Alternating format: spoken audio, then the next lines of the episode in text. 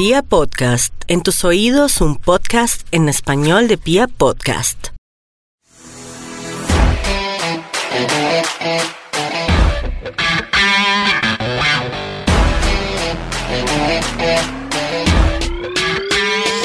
Bienvenidos al podcast de Los Insaciables. Es un podcast para los emprendedores de la industria de la comida y útil para todo tipo de emprendedores. Resulta que todas las historias y consejos que están detrás de los negocios de los restaurantes nos las comparten quienes las han vivido en carne propia. Los invito a que conozcan nuestros canales en YouTube, en eh, Facebook, en Instagram. Y si tienen algunas preguntas que quieren que le hagamos a nuestros emprendedores, pues eh, escriban a nuestro WhatsApp 315-719-0707. Churritos, churritos. Hola. ¿Cómo están? Bienvenidos. Hola, ¿cómo vas? Yo soy Toño Y yo, David, nosotros somos los insaciables. con licencia para probar. Mucho gusto, Alejandra. Bienvenidos a Suki. Muchas gracias, Alejandra. ¿Qué es esto del sushi burrito? Suki es una fusión entre comida eh, japonesa y hawaiana, pero eh, con un concepto más o menos mexicano por el tema del sushi burrito.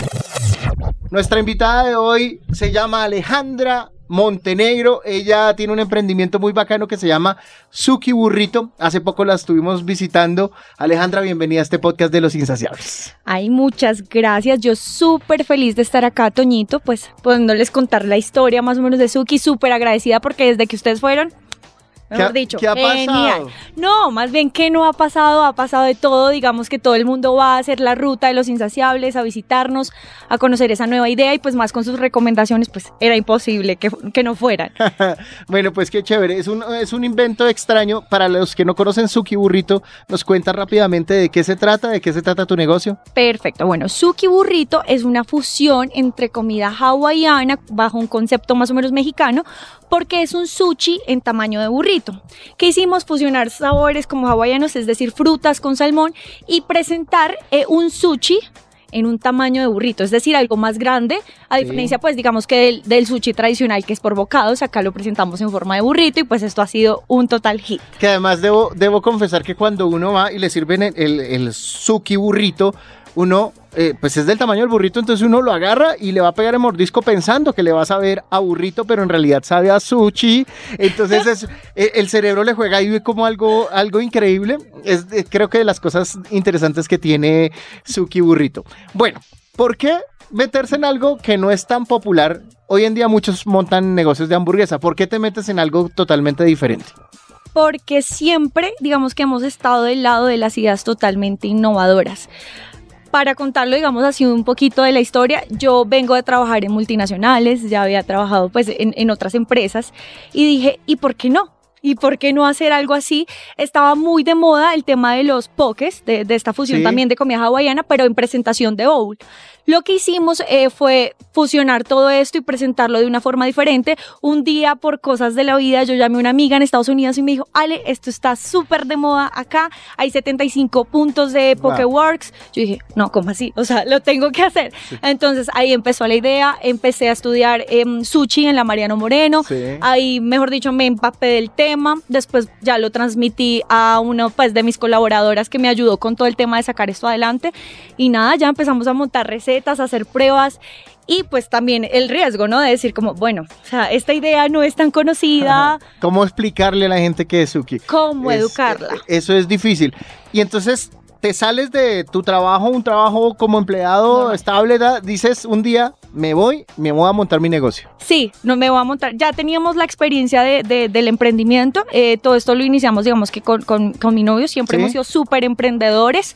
Y nada, él con la visión de, de que él es em, administrador de empresas y yo con la visión de, no sé, de youtuber también, como influencer. dije, no, pues hagámoslo, creatividad. Y empezamos a montar las recetas. Iniciamos como delivery, em, literalmente como en un, en un garajito chiquito. Sí, muchos han arrancado así. Exacto. Y ahí pues nos dimos a conocer un poco en Rappi, después se nos dio el chance de montarlo ya en punto físico. Y, y nada, o sea, ha sido de verdad un total éxito. Como tú dices, el, el reto estuvo también en culturizar a las personas, decirles, ok, esto no es un sushi normal, no es por bocados, sino que es un sushi en tamaño burrito. La experiencia de decir también como, "Ey, es un burrito, pero me sabe a sushi con salmón, como que, pero pues digamos que ha gustado y vamos, vamos creciendo y con toda. Ok, ¿cu- ¿cuánto tiempo pasa entre el momento en el que tienes la idea o tienen la idea y, y la ponen ya a funcionar, así sea en el pequeño garaje? Perfecto. Eh, la idea nace más o menos en mm, julio del año pasado. Sí. Eh, a eso de octubre llamo a mi mamá y le digo, nah, ya, me salgo de la empresa, me voy a cocinar. Y la mamá, usted está loca, Sí, Alejandra. la mamá, Alejandra, ¿cómo así? ¿Cómo que pasar de comunicación a cocina? ¿Qué pasó? bueno, empezamos a desarrollar la idea. em, y nada, ahí mismo dijimos, pues rentemos un, como sí, un garajito, hagamos, empecemos como delivery, vámonos con toda. Y ahí obviamente nos dio el chance de corregir muchas cosas para Claro. ya llegar al punto físico. El punto físico lo abrimos hace cuatro meses ya. O sea, más o menos como un año después de tener solo el delivery. No, no, no, el delivery duró nada más cuatro meses, Ah, cinco ok. meses. Y de una nos pasamos a punto físico y pues así hemos venido Ya como evolucionando. Funcionando. ¿Qué es lo más difícil de montar empresa aquí en Colombia, en Bogotá y además un negocio como este de comida? Uf, realmente hay muchos, muchos improvistos. em, hay muchos temas em, que digamos no se pueden controlar. Pero digamos que si, si uno como emprendedor, eh, pues digamos que tiene las ganas, el empuje de hacerlo, eh, de la organización del equipo, de, de delegar también, lo puedes lograr. Obviamente emprender en Colombia no es fácil, eh, hay muchos temas que, que, que influyen, el tema de los impuestos, bueno, hay una cantidad de cosas que no, no, no ayudan, pero yo creo que sí es necesario em, pegarse, digamos que el aventón o intentarlo, porque siento que este tipo de ideas es lo que le hace falta, no sé, a, Colombia, a una ciudad como Bogotá, y si tú te das cuenta, sí pegan, o sea, si vemos hoy en día cómo emprenden, no sé, el tema de hamburguesas artesanales, pizzas, hay un montón de cosas. Entonces, pues vale la pena y haciendo los otros, pues uno dice, no, pues porque nosotros no lo podemos hacer. ¿Con cuánta plata puede arrancar un negocio, eh, un emprendimiento como este? Es decir, ya hablando, porque mucha gente dice, ay, no, se necesita poco, se necesita mucho. Hablando de dinero contante y sonante, ¿cuánto le meten a ustedes para arrancar el negocio como tal y ponerlo a funcionar en el, en el delivery? En el delivery yo creo que fue una inversión de aproximadamente, no sé, mm, 15 millones 15 aproximadamente. millones, ok.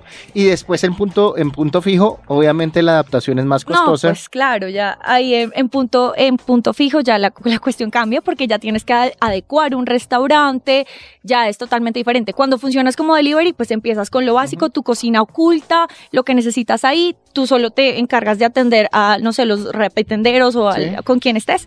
Ya en restaurante, pues ya tienes que adecuarlo totalmente para servicio al cliente. Alejandra, la parte legal en, en, eh, en temas de cocina oculta y eh, punto abierto al público son muy diferentes. O sea, es, más sencillo arrancar con un- una cocina oculta. Yo creería que sí es más sencillo. eh, de hecho, está muy de moda tener cocina oculta. Hay muchos restaurantes que tienen Hay eso hoy en día. muchísimos restaurantes que incluso empiezan así como nosotros, como tú lo dijiste, eh, y pues digamos que de cierta forma el tema sí cambia, pero las reglas en cuanto a salubridad, en cuanto a son las mismas, es decir, hay que tener un estándar de calidad que sí se regula en cocina oculta o en restaurante. Claro.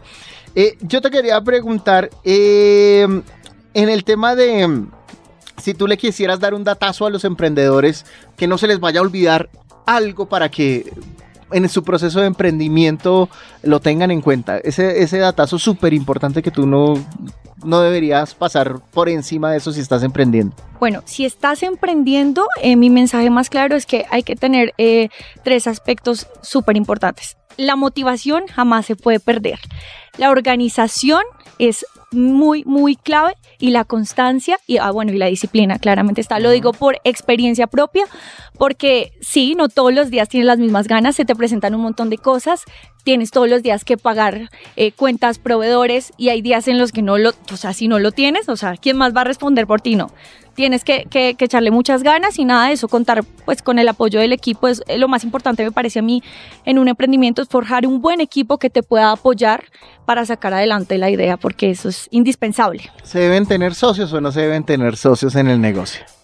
Pues yo siempre he tenido un socio, sí, sí, siempre, pues mi pareja y yo somos ¿Y te ha ido socios. bien con el, con Sí, el socio? sí, nos ha ido bien porque somos un buen equipo, es decir, yo soy la parte creativa, él es la visión empresarial y digamos que eso ha sido un complemento perfecto para sacar los negocios adelante. Uno cómo sabe si seguir adelante o detenerse. Es decir, porque a veces uno como que yo tuve un negocio pequeño y, y digamos que uno decía, no, el próximo mes sí lo saco adelante y así van pasando, van pasando meses y meses y arriendos y costos y va abriéndose el hueco. ¿Cómo sabe uno eh, si seguir o detenerse? Pues eh, mira, Toñito, que este tema pues no, no es algo fácil. Eh, obviamente la visión de un negocio tiene un momento en el que hay que decir si se logró ese punto de equilibrio por el cual tú pues estás montando el negocio. Es entendible que la- los primeros meses el negocio pues no te, no te va a volver rico, no va, pero ya cuando de pronto logras el punto de equilibrio, cuando ya el negocio empieza a, a pagar ciertas cosas, el negocio mismo, pues hay que saber decir, bueno, pues sigamos adelante. Cuando definitivamente ya pasan más de seis meses, no lograste el punto de equilibrio, sino que pues digamos que sí hay que empezar a mirar si se cambia de estrategia, si de pronto no es lo que estás ofreciendo, no está tan bueno. Siempre hay que estar reinventándose. Yo creo que no es de acabarlo, sino de estarse reinventando o buscando la posibilidad, pero sí nunca, nunca dejarlo de intentar. Ok. En temas de, de emprendedores, pues tiene que ver mucho eh, el asunto de las redes sociales, de marketing total. digital, esto. ¿Qué consejos tienes por ese lado la- para los que están emprendiendo y específicamente en temas de restauración? A mí me parece que hoy en día, pues claramente las redes sociales tienen un poder supremamente importante, si no, pues los insaciables, por favor. Em, y es muy importante que la marca tenga una personalidad. Eh, hoy en día, yo, pues por experiencia personal, me he dado cuenta que funciona muy bien mostrar quién está detrás de ese negocio, es decir, de quién, de quién es la idea, quién está el día a día con la cuestión. No, no, no quiero decir que se vuelva una cuestión del Instagram personal, no Ujú. sé, de, de la, del restaurante, pero sí me parece importante que estas cosas, digamos, como que pueden identificar a las personas.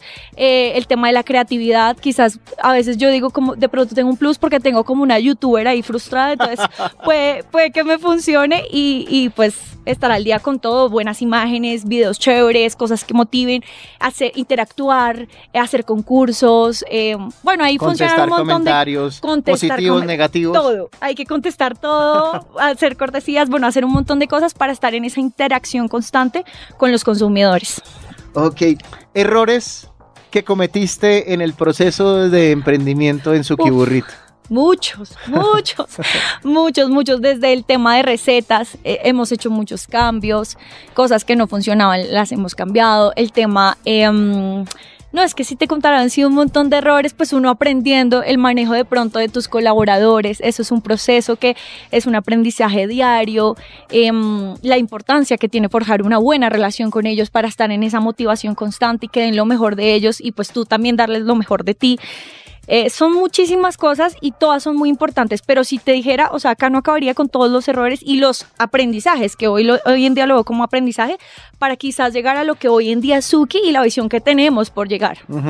Si pudieras poner el tiempo hacia atrás, echar el tiempo hacia atrás eh, y volvieras a escoger entre ser emprendedora, dejar tu trabajo normal y, seguir siendo emprendedora o, o en ese momento decir, no, ya sé lo que va a pasar más adelante, yo sigo con mi trabajo estable, ¿qué, qué harías? Uf, pues definitivamente seguiría emprendiendo. No ha sido fácil eh, después de, de, ¿Hay más trabajo que...? salir. Sí, claro, claro, porque la diferencia entre emprender y estar en quizás una empresa, muchas veces en la empresa estás de lunes a viernes, fin de semana te olvidaste. Cuando tú emprendes es sábado, es domingo, la hora que sea tienes que estar al día porque si tú no lo haces, nadie más lo va a hacer. Entonces, finalmente sí, fueron meses muy difíciles, pero hoy en día puedo decir, valió toda la pena del mundo y no me arrepiento y digamos, todo lo que en esos momentos uno dice, hoy no estoy padeciendo todo esto, hoy en día pues tiene un resultado que es como un final muy feliz. Vale, Alejandra. Para los que quieren conocer Suki Burrito, regálanos redes sociales y la dirección física de- en Bogotá. Perfecto. Todos súper bienvenidos a que nos visiten, a que prueben esta idea súper diferente de su chiburrito. Estamos ubicados en la calle 109, número 14B16. Eh, también nos pueden encontrar por nuestras redes, somos suki.colombia y ahí van a ver todas las delicias, donde estamos ubicados, todo lo que hacemos constantemente.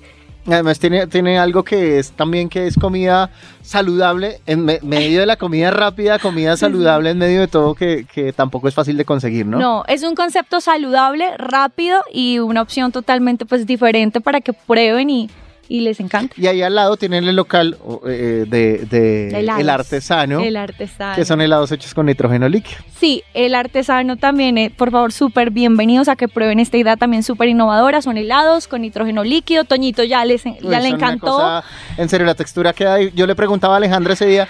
¿Qué pasa con, por qué, cuál es la diferencia entre hacerlo normal y hacerlo con nitrógeno? Y, y me decía la textura. Y yo decía, pues, vea, y uno no tiene que ser el gran conocedor para meterle una, un mordisco o probar el, el helado para sentir la textura diferente en ese helado. Y darse cuenta que sí es diferente al helado convencional. Entonces, todos súper bienvenidos. Ya saben que pueden comer ahí sushi, burrito y también eh, probar helados. Mejor dicho, tenemos la comida y el postre. Ya con eso queda todo el mundo contento. Combo completo. Pues muchas gracias Alejandra por venir Gracias a a este podcast de Los Insaciables.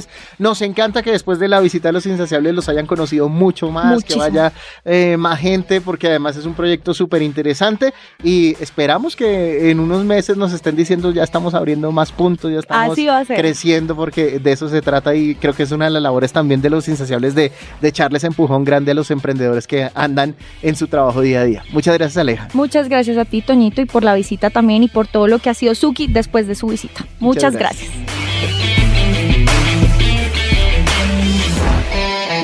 Thank.